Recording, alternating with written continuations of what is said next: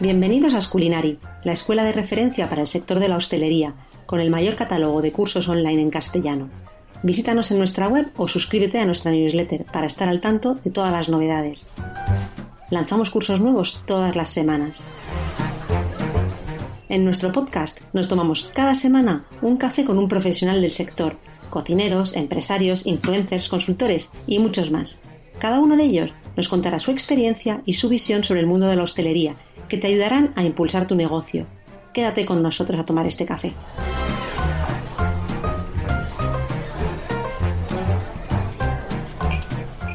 Hola a todos. Hoy viene a tomarse un café con nosotros Angelina Chugani, profesora culinaria, consultora de Ayurveda y creadora de contenidos gastronómicos tanto para cursos como para restaurantes. Hola Angelina, bienvenida y muchas gracias por aceptar nuestro café. Hola Lorena, muchísimas gracias por invitarme. pues eh, te iba a preguntar si eres cafetera, porque no sé si en la India se toma mucho café, aunque ya llevas muchos años en España, pero ¿eres cafetera? Y si, eres cafetera, ¿cómo, ¿cómo te gusta tomarte el café? Pues si te digo de verdad, he dejado el café hace más de un año. Em, yo soy más de té, soy más de infusiones, pero sí que me encanta el olor del café, sobre todo. Y claro, me encanta el sabor. Lo que pasa es que lo quería dejar unos, unos meses y luego yo no vi la necesidad de tomar el café jamás después mm. de esto, aunque me encanta pasar por cafeterías y oler ¿no? el, el ambiente y, ver a gente tomando café, me, me encanta. Esto ya me imagino que nos da un, pequeño avance de, tu sentido de, los aromas. Sí, exacto. Pues eh, bueno, me gustaría que te presentaras a nivel personal un poco en dos líneas quién eres, de dónde eres, eh, un poco tu, recorrido personal y luego ya entramos en, más a nivel profesional lo que has hecho y tu recorrido. Ok, pues soy Angelina y soy de, la India de nacimiento, aunque yo he vivido en muchas partes del mundo. Nací en Londres, luego fuimos a vivir en la India cuando yo tenía 13 años. Eh, hemos viajado un montón mm, porque tengo mucha gente en mi familia que vive en muchas partes del mundo. Por lo tanto, me considero una persona eh, con pasaporte global y acabo de mudarme aquí hace ya 20 años. Entonces yo considero Barcelona como mi ciudad porque paso mucho más años aquí que en, los otros sitios. Sí. Bueno, ya hablas un español perfecto, vamos. Gracias. ¿Y, cómo te inicias en el, en el, mundo de la hostelería? ¿Cuándo eh, decides eh, formarte en, en cocina? Yo siempre me ha gustado mucho el mundo de la cocina porque vivo en una familia que es muy cocinillas, eh, no solo mi madre ni mi abuela, sino mis tías, mis tíos. Mm, siempre habrá conversaciones sobre la comida alrededor de la mesa, siempre estamos en la cocina probando cosas nuevas y somos muy foodies, digamos, ¿no? Entonces, mi trayecto profesional ha empezado hace ya, creo que seis, siete, hace ya siete años que decidí dejar mi carrera de profesora de inglés, que fue profesora de inglés durante muchos ah, años. Ah, mira, no sabía. Sí, uh, bueno, antes, antes tenía una, un negocio de moda en la India. Dejé esto, cuando yo venía aquí me formaba eh, para, para, enseñar inglés en empresas, no en escuelas, pero dentro de empresas multinacionales y todo esto. Y claro, durante todo este proceso de, de, mm, de estar aquí eh, con mi vida más adulta, ¿no? De tener niños, bueno, tengo dos hijas, eh, esto fue también un proceso de aprendizaje en la cocina, en casa. Luego esto se creó como una, no sé, una, ¿cómo se dice? Una ansiedad, tipo de ansiedad dentro de, de mi barriguita queriendo... Una preocupación, sí, una... No, es una, cosa negativa, algo como, ¿cómo se dice aquí? Gusanillo. Como, sí, como un gusanillo. Gusanillo, exacto, perdona, porque a veces no me vienen las palabras. Em, dentro de mí, eh, queriendo saber mucho más y aprender mucho más allá eh, en este mundo gastronómico. Y es cuando empecé a comprar más libros, a estudiar más por mi cuenta, y de un día a otro decidí eh, ir a, aprender dentro de la escuela de cocina Hoffman aquí en Barcelona. y me formaba allí durante dos años, mientras que estuve trabajando de profesora de inglés. Y cuando acabé estos dos años allí dentro de esta escuela fantástica, con, con mm. el ambiente que tiene allí, los, profesiones, los profesionales que trabajan allí, decidí dejar mi carrera de, de, profesora de inglés de un día a otro y dedicarme al mundo gastronómico. Wow, qué valiente. Sí, sí. con 40 años, con, 39 años. La mejor edad, la mejor edad. Sí, sí, 39 años tenía yo cuando decidí esto, sí. Es, a ver, eh, al final es cuando tomas las decisiones más maduras también, ¿no? Ya tienes una experiencia, ya tienes un bagaje, o sea que, yo creo que esas decisiones son, son las más acertadas siempre, ¿no? Luego puedes eh, tener éxito o no, pero al final son, son decisiones que no tomas cuando tienes 18 años, que estás un poco más, no tienes tanto recorrido ni tanta experiencia, ¿no? Exacto, exacto. Y también es, es cuestión de, de, pasar un tiempo, de, de probar varias cosas y luego te optas por la cosa que con, tú tienes más pasión, creo. Mm. Mm. ¿Y qué, es lo más, qué fue lo más difícil de, cambiar, de hacer un cambio tan radical? Pues si te digo la verdad, fue algo, bueno, una de las cosas más fáciles de mi vida, porque yo me encanta la cocina. Entonces, todo lo que tiene que ver con esto, al, principio te da, miedo, te da miedo, ¿no? De, de entrar en un mundo donde hay mucha gente que tiene mucha más experiencia que tú. Pero si lo tomas como aprendizaje en cada segundo, mm, es muy fácil, es muy fácil hacer un cambio así. Mm. Bueno, pues animamos, animamos a que la gente. hay, que, hay que seguir aprendiendo, hay que seguir aprendiendo siempre. Y seguir un poco tu instinto, ¿no? Ese gusanillo que decías tú y no, no quedarse eh, con cosas por, por, probar en la vida. Exacto, exacto. y nos has contado que has viajado y, vivido en varios países. Y eh, me gustaría que nos contaras un poco cuáles han sido los principales aprendizajes de todas esas experiencias, porque imagino que eso, junto con el haber trabajado dentro del mundo de la empresa también te habrá ayudado en tu nueva faceta profesional. Totalmente, porque cuando yo siempre digo que viajar es educarse, es la mejor forma de educarse en la vida, porque te adaptas a, a gente nueva, a idiomas nuevas, a tradiciones diferentes, sobre todo comida distinta que nunca has probado en tu vida, em, también maneras de adaptarse al mundo de negocio, ¿no? De, cómo trabajan en cada ciudad del mundo y, cómo puedes adaptar tus conocimientos también allí.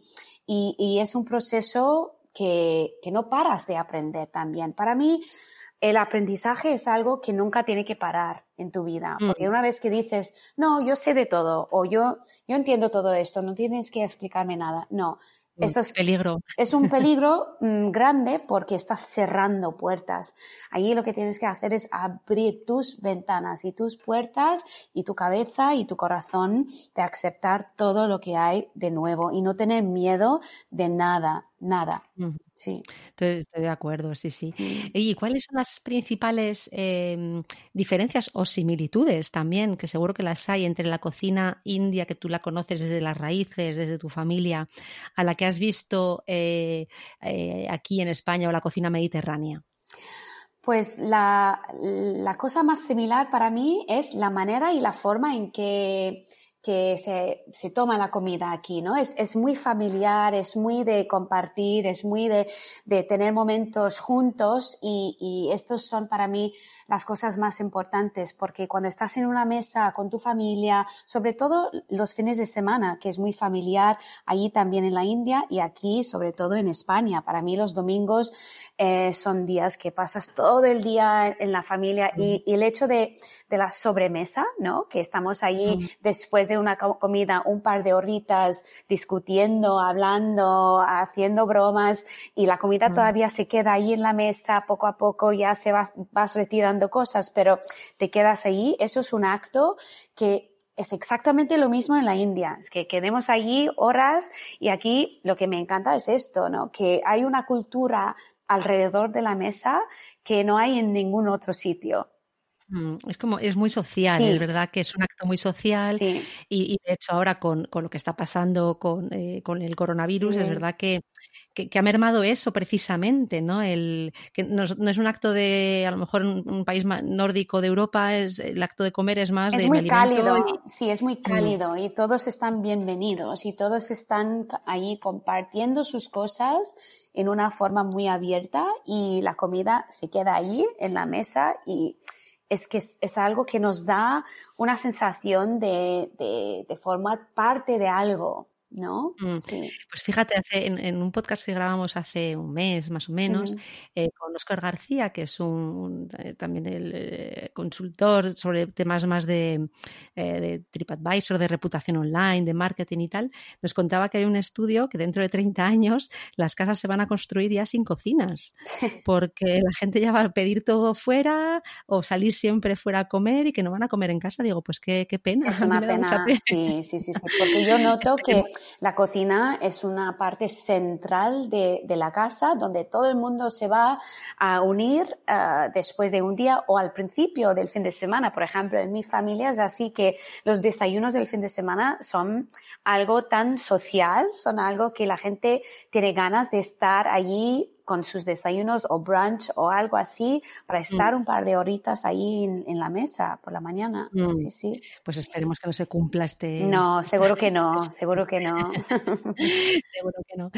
¿Y, en, y se parece la cocina eh, india, la que se come allí, que, que, tú has vivido y que has catado en, en, en, tu país, a la que se hace aquí? ¿O, o tenemos tendencia a adaptarla eh, a los gustos que a lo mejor no son tan, no nos gusta tanta, especia, no lo sé, ¿eh? es, una pregunta porque siempre se dice, por ejemplo, con la comida asiática, que no, mm. es la misma que allí. ¿Pasa lo mismo con la comida india? Ah, hace 20 años, eh, por ejemplo, mm, por aquí, por, lo menos en Barcelona, no había mucho mm, surtido y mucha variación ¿no? de, la cocina india. Siempre son uh, gente del norte de la India que viene aquí a abrir sus pequeños puestos y restaurantes en un barrio en particular, en concreto, y que se enfocan mucho a esta comida del norte, ¿no? Entonces, yo veo en general que los restaurantes que que han empezado con esta cocina se han enfocado a, estos platos del norte de la India. ¿Por qué? Porque son más fáciles, primero, de prepararse con antelación, de, crear las bases y todo esto. Y segundo, porque son más famosos, digamos, o populares en todo el mundo. Si ves cartas de restaurantes indios de toda la vida, de hace más de 20 años, vas a ver que hay similaridades en todas las cartas porque eh, se optan por los platos más conocidos en todo el mundo, ¿no? Es decir, en, la cocina india. Exacto. con las cocinas. Me imagino que con la cocina española en el extranjero pasará igual, Exacto. Pero... pil, pues tendrás una paella. Exacto. Pero ahora mismo está, hay como un movimiento de chefs más jóvenes, de gente que quizás han viajado un poco más o quería hacer más estudios allá de, de, simplemente lo que es este tipo de cocina, están mirando un poquito más, variando un poquito más y esto me hace sentir muy feliz porque quieren, quieren experimentar un poquito. Mm. Porque vean que la gente también quiere hacer más eh, experimentos sobre la cocina que van a probar. Entonces, es, es eh, ahora hay, hace ya seis, siete años también he visto este cambio aquí. Bueno, pues eso, está bien. Lo Es que al final en la cocina india hay como mucha tradición, ¿no? De transmisión también entre generaciones y tal. No sé si has visto una peli que se llama Un viaje de 10 metros, creo. Sí. es como muy divertida. Eh, y eh, te quería preguntar cómo una persona que, a lo mejor no proviene de esa, no tiene esas raíces, no conoce esa tradición de las especias, de cocinar eh, con ellas, ¿cómo puede una persona que no conoce todo esto cocinar bien con, especias? Pues por eso yo estoy, para enseñar, para enseñar cómo, cómo se puede utilizar estas, em, estas especias que son tan, que tiene tanto valor en una manera em, bonita, en una manera eh, que, que, que, puedes aprovechar de cada una de ellas. hay, hay pasos distintos, ¿no? En la cocina india. Entonces, en general, la cocina india es, es muy fácil, es muy básico. Creamos los bases que son muy similares al sofrito aquí, por ejemplo, pero dentro de esto y antes de empezar estos pasos, siempre hay algo. Entonces estamos creando capas de sabor en cada momento.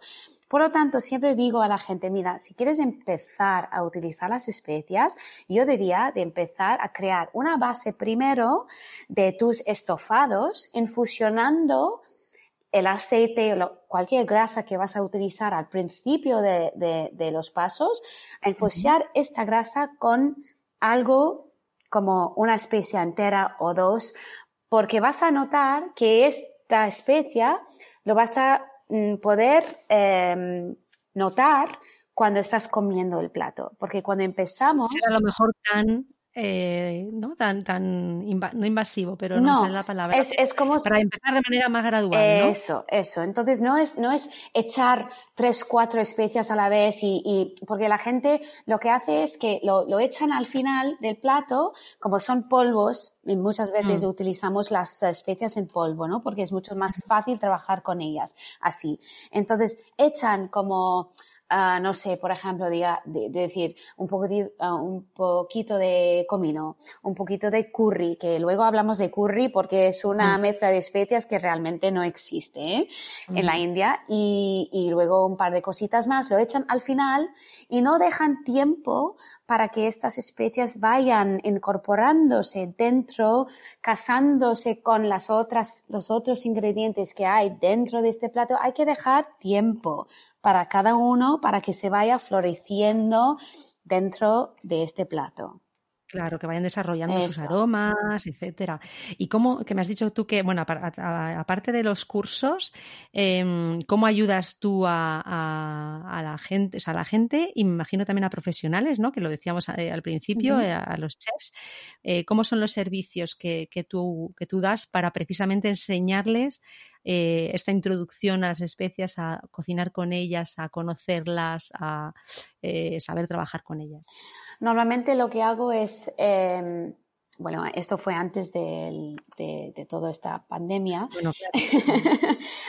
entrar en las cocinas, ¿no? Y, introducir el mundo de las especias. Por lo tanto, tenemos que hacer un recorrido de las especias principales que utilizamos en la cocina india em, y luego cada uno que tiene su proceso de cómo cocinarlas y luego combinarlas eh, haciendo varias mezclas con estas especias. Allí también hay un proceso de cómo preparar estas mezclas también, porque las semillas, em, los granos en general, eh, las ramitas, las hojas, cada uno tiene una sensibilidad, entonces hay que saber cómo trabajarlas cada una y cómo combinarlas. Luego es saber un poco de, dependiendo de cada plato que estamos creando, cómo incorporar las especias, cómo tratarlas dentro de este plato. Y es donde normalmente empezamos este recorrido, esta ruta de las especias.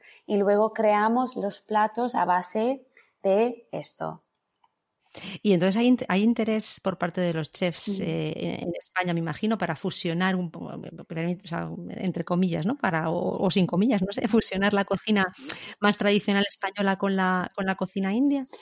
Eh, en, mi experiencia, cuando me necesitan, es más por saber em, la base de la cocina india en, concreto, ¿no? Y a partir de allí, si quieren utilizar esta base y sus conocimientos que yo les enseño, es, es otra cosa. Pero yo, la, la fusión es algo bueno, es una palabra que a mí no me gusta tanto, pero... Claro, las comillas, porque a mí... Sí, sí, es difícil porque, claro, mm, fusionar eh, cocinas del mundo es algo que tenemos que tener mucho cuidado. Yo, yo diría más que fusionar es utilizar eh, ingredientes y alimentación de temporada de donde tú estés y incorporar esos conocimientos o estos bases de la cocina, por ejemplo, la cocina india en mi caso, a estos eh, ingredientes de temporada que tenemos aquí.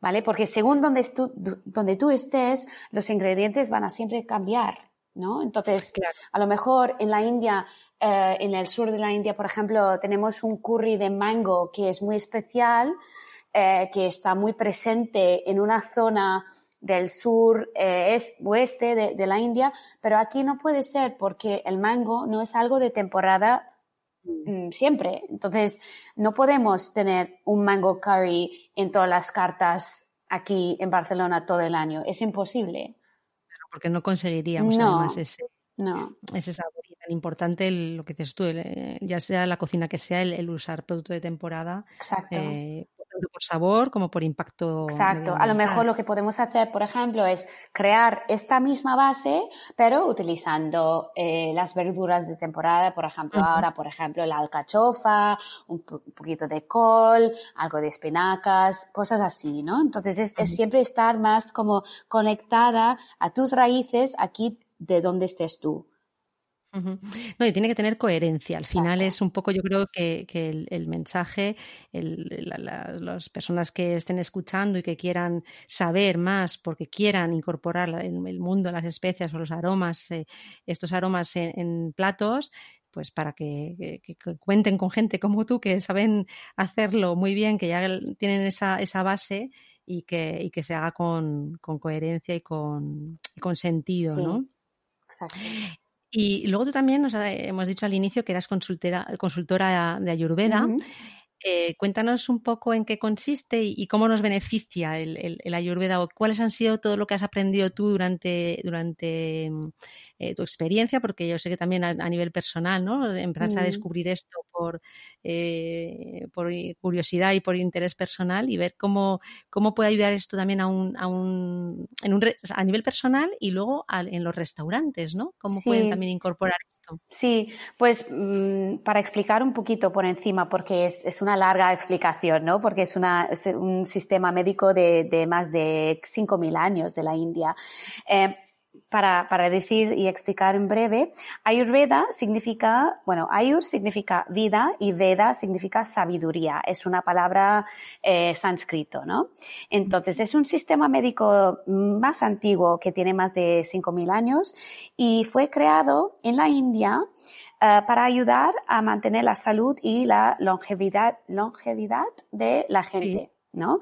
Entonces, es, es muy antiguo, pero que para saber un poco más sobre esto, mm, no, aunque ya ha sido creado en la India, es una ciencia, un sistema médico para todo el mundo, porque está basado en el lógico y sobre todo en la naturaleza. Es un sistema muy completo para sanear la mente, el cuerpo y el espíritu. Por lo tanto, se conecta todo de, un ser humano y para saber un poquito más es para entender que tú y yo, todos en este universo, ¿no? Que estamos compuestos de cinco alimentos. El Ayurveda está basado en estos cinco alimentos. El espacio, el aire, el fuego, el agua y la tierra. ¿Ok? Entonces, cuando entendemos esto, em, a través de estas cinco cinco cosas principales, podemos buscar un equilibrio dentro de una persona para buscar este paz, este equilibrio, este eh, armonía dentro de tu cuerpo, tu mente y tu espíritu, porque al final todo está súper conectado, ¿no? Y hemos dado cuenta este año, sobre todo, que es una cosa que realmente lo necesitamos, porque todo es tan conectado que si no tenemos una alimentación que nos va en, acorda, en, acorde de, de, nuestro tipo de cuerpo, porque en Ayurveda también trabajamos con un tipo de eh, cuerpo que cada uno tenemos, que es, mm, es como nuestro, ¿cómo se dice? Em, eh, estoy buscando la, mm, no, estoy buscando la palabra, el, la, la, huella, no, ¿se dice la huella? Eh, sí. La huella es como el footprint. Eh, exacto, el footprint, exacto, la huella personal. Es, es algo que cada individual lo tiene. ¿No? Entonces, cuando hacemos la consulta, encontramos esta huella que cada persona tiene, ¿vale? Que nadie lo tiene, solo tú lo tienes, ¿vale? Entonces, a través de esto, pues buscamos cosas para equilibrar esta persona. Y aunque no tiene una enfermedad en concreta, mm, o si me viene y me dice me falta sueño, o tengo dolores de barriga, o, tengo dolores de cabeza cada día mm, a esta hora, podemos buscar soluciones que son todas naturales, que son a través de las hierbas ayurvédicas, que son muy especiales, luego la alimentación que está basada simple, solo para ti, o sea, es, diseñado para ti. También yoga, formas de yoga que podemos adaptar solo para tus necesidades. Luego también adaptamos la meditación en una manera que tú puedes seguir. Y sobre todo los masajes y automasajes, que es muy importante para dejar el cuerpo en un estado relajado, pero para ti otra vez. Entonces, creamos como un estilo de vida que se adapta solo para tus necesidades. Como unos hábitos a, tomar. Exacto. Exacto. Y esto a nivel de, eh, restauración se puede hacer algo, porque entiendo que tú estas consultas no son a nivel más particular de, personas que vienen a verte. ¿Y cómo, cómo, se puede aplicar esto en, restauración? Pues Porque también hay movimiento y, hay mucha, hay mucha ahora eh, concienciación de la gente sobre esto, pero a lo mejor dices, bueno, pues eh, yo me hago todo, eh, todos estos nuevos hábitos, los adquiero, pero luego a lo mejor tengo que comer todos los días fuera o me gusta salir y pues, lo que decíamos antes, ¿no? La parte social de la comida y lo perderías un poco a lo mejor eh, porque no encuentras o, sí que están en los restaurantes eh, adaptados o era e, un poco por ahí lo que lo que quiero. Pues, pues yo, yo creo que es muy fácil para los restaurantes adaptar esta forma de, de, vida porque hay, hay cosas muy básicas, ¿no? Cuando hablamos de la cocina ayurvédica, eh, es incorporar platos que siempre están cocidos, porque eh, la comida sin cocinar, la comida cruda, no está bien para nuestro sistema nervioso, ni endocrina, ni inmunológica. Tenemos que tener cosas que están bien cocidas, bien calientes, porque tenemos que mantener una temperatura del cuerpo estable. Por lo tanto, si tú metes eh, ensaladas durante el invierno dentro de tu cuerpo, no vas a poder digerirlo bien. Por lo tanto, los restaurantes tendrán que cambiar sus cartas siempre para cada temporada, que lo hacen aquí muy bien, ¿vale? Incorporando sopitas, cremas, cosas calentitas, eliminando más las ensaladas frías, con mucho queso, con mucha eh, verdura que no están realmente de temporada. Si hay comida de temporada, eso ya es, es, un, es un win, digamos, ¿no? Mm.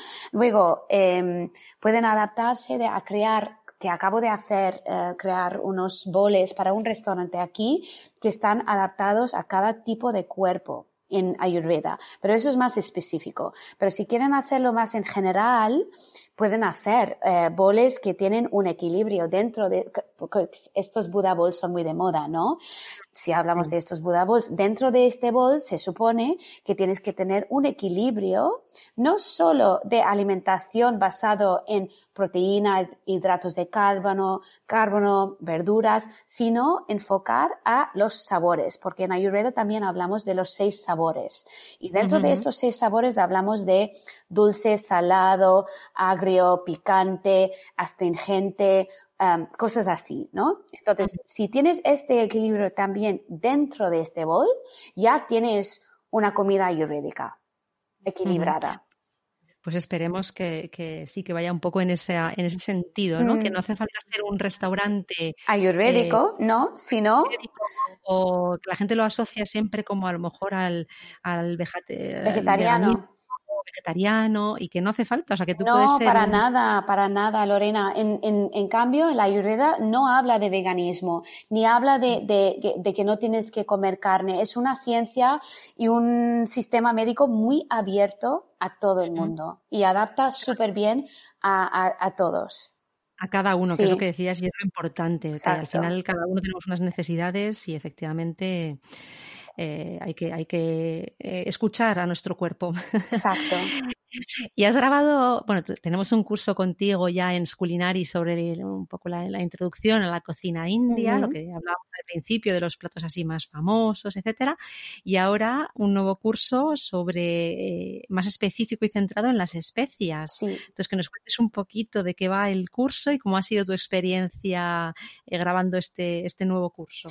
Bueno, primero tengo que decir que lo, siempre lo paso bien con la gente de Sculinari porque, mm, no sé, lo pasamos muy muy, bien grabando, creando los conceptos y tal, porque sois gente que me encanta. y, luego em, hemos creado este concepto simplemente por dar más a conocer este mundo de, las especias, pero en una manera muy sencilla. Es decir, que, que este curso tiene dos menús. ¿vale? Dos menús donde las especias obviamente son las estrellas de este, estos menús y lo bonito de, este curso ha sido que no es solo cocina india, bueno, hay, hay, hay mucho de cocina india, pero también hay otras cosas Em, diferentes. Entonces hay como desayuno, hay pastel allí, hay bebidas, hay, hay cosas muy distintas. Por lo tanto, puedes no solo coger todo el menú entero, sino coger lo que a ti te gusta de este menú. Y eso es lo más bonito de, de, este curso para mí. Pues tengo ganas ya de, verlo. y hablaba, eh, comentabas antes también eh, sobre el curry, ¿no? Que es como eh, parece que es como la, palabra, ¿no? Que, que, se asocia más a la India, la gente que no, que no conoce en profundidad, y decías que no que es una mezcla más que, ¿no? Eh, que no es una especie en sí, sino una, una, una mezcla. Exacto. Cuéntanos un poco más, que es algo súper interesante. pues pues el, el, el, curry, este es un punto que, que, veo aquí, que la gente lo encuentra muy interesante porque, claro, el concepto de curry, primero, no mm. se ha creado en la India, era un concepto de, de, de los británicos eh, cuando estaban allí en la India, ¿no? Y básicamente el curry significa un plato con salsa. Por eso lo llamamos todo curry cuando tiene mucha salsa y tiene especias, ¿no? Em, y, este concepto, luego lo han creado esta mezcla aquí en este mundo occidental con varias especias, ¿no? Sobre todo porque tiene este color amarillo porque lleva la cúrcuma, que, es el colorante natural, ¿no? Que tiene muchos beneficios, por supuesto, pero luego han creado este, esta mezcla que es muy genérica, porque nadie sabe de dónde viene esta mezcla. Si tú haces un curry a base de esta mezcla y dices, hoy he creado un curry de pollo, por ejemplo, pero que sepáis que hay curries en todo el mundo. Hay curries japonesas, hay curries coreanas, hay curries indias, hay curries tailandesas. Entonces, cuando tú creas este curry, hoy tenemos más curiosidad, ¿no? Entonces queremos saber, pero de, dónde es este curry? ¿De qué región del mundo? Y si echas esta mezcla, no sabes de dónde viene, porque no sabemos qué, mezcla es esto. Por eso digo que en, en la India creamos estas mezclas, pero en cada región de la India. Por lo tanto, cada mezcla de curry, digamos, es una mezcla creada eh, muy casera. Por ejemplo, yo tengo mi mezcla de curry, pero es mezcla de mi abuela, que viene del norte de la India.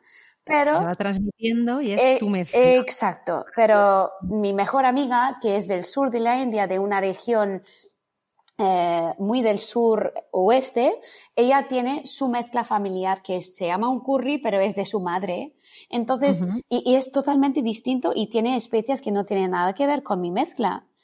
Entonces, es un curry igual, ¿no? O sea, es como... Eh, lo usas en, en la misma manera quizás, pero el sabor será totalmente distinto. Totalmente diferente. Entonces, aquí, para crear este concepto de curry, para echar esta mezcla genérica que, que, se ve en todos los sitios, no tiene mucho sentido para mí, porque no, no, tiene, no tiene origen.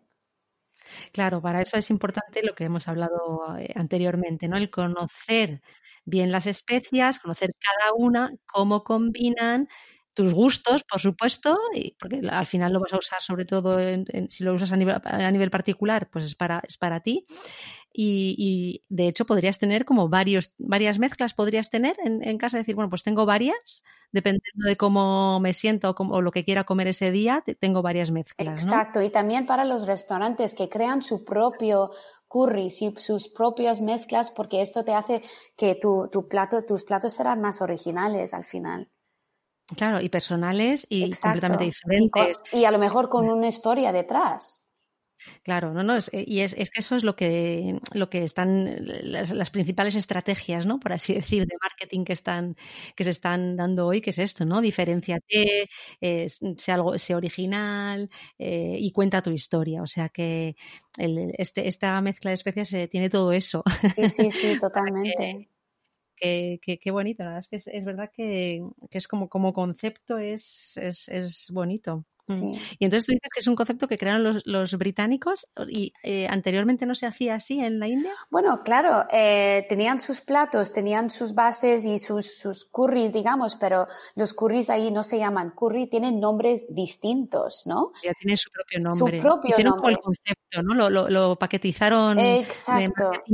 Exacto. Entonces allí es, uh, no sé, un plato, uh, por ejemplo, que se llama chana sag, que quizás es uno de los platos que, voy a, que, que hay dentro del curso, ¿no? Chana sag significa garbanzos con espinacas, ¿vale? Es un curry porque tiene salsa, tiene la base, pero no, la, no llamamos curry, llama, se llama chana sag.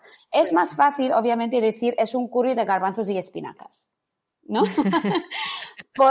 Uy, pero mucho más feo. no, claro, es que no, se pierde la, gracia. Entonces, es, es, es, eso que lo han convertido estos platos en simplemente un curry de tal cosa. Sí.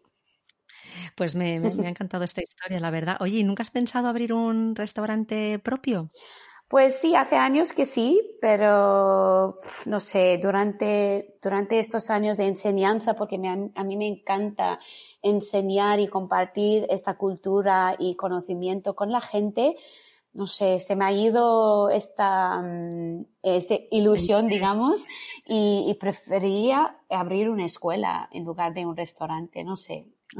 Hombre, al, final es, em, eh, en otros podcasts también lo hemos comentado, ¿no? El, gran abanico de, profesiones que hay dentro del mundo de la hostelería, que no todo el mundo tiene que ser cocinero dentro de un restaurante. No, para nada. Claro, entonces, bueno, hay gente que, sí que tiene el gusanillo, como decíamos antes, de, abrir el restaurante, pero es una fantástica manera también de, divulgar y de llegar a la gente a través de, cursos, o sea que... Y ya un poco que estamos terminando y hay, hay una pregunta que, que, me gusta hacer, o bueno, más que pregunta, como una, eh, eh, un tema eh, que me gusta abordar con todo el mundo y es que cómo te gustaría que fuera el mundo de la hostelería a ti en, en los próximos 10 años. Más que adivinar cómo será es ¿cómo te gustaría a ti que fuera? ¿no? Lo que decíamos antes, que siga siendo social o digas, pues no, me gustaría que fuera un mundo robotizado, no lo sé, ¿eh? o sea, que eh, tu, tu, tu, propia visión de cómo te gustaría que fuera. Bueno, robotizado, no, para nada, para nada. Yo diría al contrario, más humana. Uh, más uh, de compartir, de un mundo sin fronteras, un mundo más diverso, con más colores, seguro. Eso para mí es muy, un punto muy, muy importante. Eh, un mundo mucho más diverso, más, más abierto a, a explorar eh, más allá, ¿no? De, de, no solo países, pero dentro del país, dentro de regiones perdidos, la gente tiene que descubrir más allá eh, cocina local, local, local, eh, antiguo, tradicional. Quiero volver a lo tradicional. Eso es mm, lo que quiero mm. hacer. Y más natural, todo más mm. natural. Eso yo creo que nos lo están pidiendo a gritos. A gritos. El planeta. A gritos, sí, sí. el planeta, madre mía. Y bueno, ya pues estoy de acuerdo contigo. ¿eh? Sí, que, es verdad que se pueden incorporar ciertas cosas. El, otro día grabábamos también con un profesor el podcast eh, que hace eh, más temas, está enfocado a más temas de innovación dentro de la la cocina y tal, se pueden incorporar ciertas cosas, pero es verdad que, y él también lo decía, que al final lo que gusta y lo que eh, tiene que quedar es la tradición y es lo que perdura, ¿no? Entonces, estoy de acuerdo contigo en esta visión. ¿Y a quién te gustaría escuchar en nuestro podcast? ¿Alguien así nuevo que no haya pasado por aquí, que digas, oye, pues sí que me gustaría, porque hay poquitos podcasts de hostelería. Sí. Eh, lanzamos este en julio, bueno, o un poquito, no, un poquito antes creo, y desde entonces ha habido algunos más, o sea, que, se está poniendo de moda y el, formato podcast y yo creo que, hay interés, ¿no? Por, por escuchar a profesionales eh, de diversos eh, ámbitos dentro de la, de la hostelería. Mm. ¿A quién te gustaría escuchar a ti? Eso es una, es una pregunta muy difícil porque hay tanta gente súper, súper interesante Ah, hoy en día en este mundo de hostelería. Em, no sé, me gustaría escuchar a, la gente que, bueno, más mujeres, por ejemplo, más mujeres en este mundo de, la gastronomía, por supuesto, porque tenemos un montón de mujeres con mucho talento. Ah, en este sí, de hecho nosotros colaboramos con Mujeres en Gastronomía, que tú también Sí, exacto. exacto creemos también mucho en, la mujer aquí en Esculinari y hemos lanzado varios cursos con, mujeres precisamente por esto, porque también tienen su voz, tienen muchísimo que decir mm. y hay que, escuchar. Sí, sí, sí, pues, pues más, mujeres, diría yo, más mujeres que están impulsando ideas y, creando nuevas... Ah, ah, ideas y, fórmulas, ¿no? Para que, que, entren más mujeres y también gente joven, porque me gustaría escuchar a, la gente joven que están empezando sus carreras o, que quieren hablar de, cosas nuevas y innovadores que quieren hacer ah, mm. en este mundo. Y también hay una persona que estoy un poco obsesionada ahora mismo, pero él no está aquí y él, bueno, tiene años de experiencia y, es, un, es un hombre que admiro mucho, que es el chef José Andrés que, que, ha creado el, el, el World, um,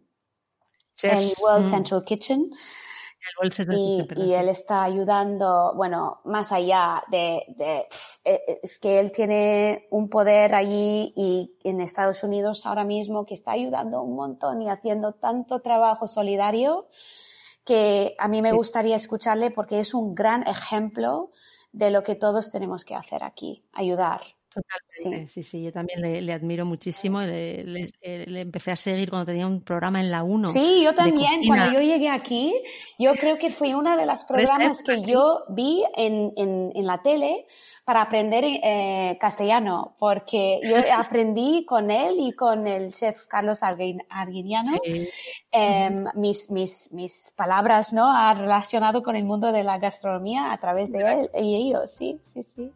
No, no, tenía un programa fantástico. Es que era como que te hipnotizaba, ¿no? Tiene una fuerza y tiene un como un imán este hombre mm, espectacular. Sí, sí. Intentaremos. Está muy ocupado ahora. Sí, sí, sí, muy ocupada. A mí me encantaría, me encantaría conocerlo también. Sí, sí, sí. Pues, eh, Angelina, me lo he pasado muy bien. Creo que he aprendido muchas cosas porque algunas cosas, pues ya sabes, a mí me gusta también mucho eh, la cocina india y sí que, sí que eh, algunos conceptos los tenía claros, pero mira, otros no, me has ayudado, me has, me has abierto ojo en, cosas. Así que espero que, a los que nos están, escuchando también. Y bueno, nos vemos en, en, el, en tu curso, que no me lo quiero perder y seguir aprendiendo de, tu extensa sabiduría sobre este mundo. Muchas gracias, Lorena, muchas gracias. Pues hasta, hasta la próxima. Hasta la próxima, gracias. Si te ha gustado esta charla, no te pierdas ningún episodio del podcast y suscríbete. Te esperamos cada semana con más invitados. Estamos en todas las plataformas. Solo tienes que buscar el podcast Un Café con Sculinari te esperamos también en nuestra página web y redes sociales para que conozcas todos nuestros cursos y a nuestros profesores.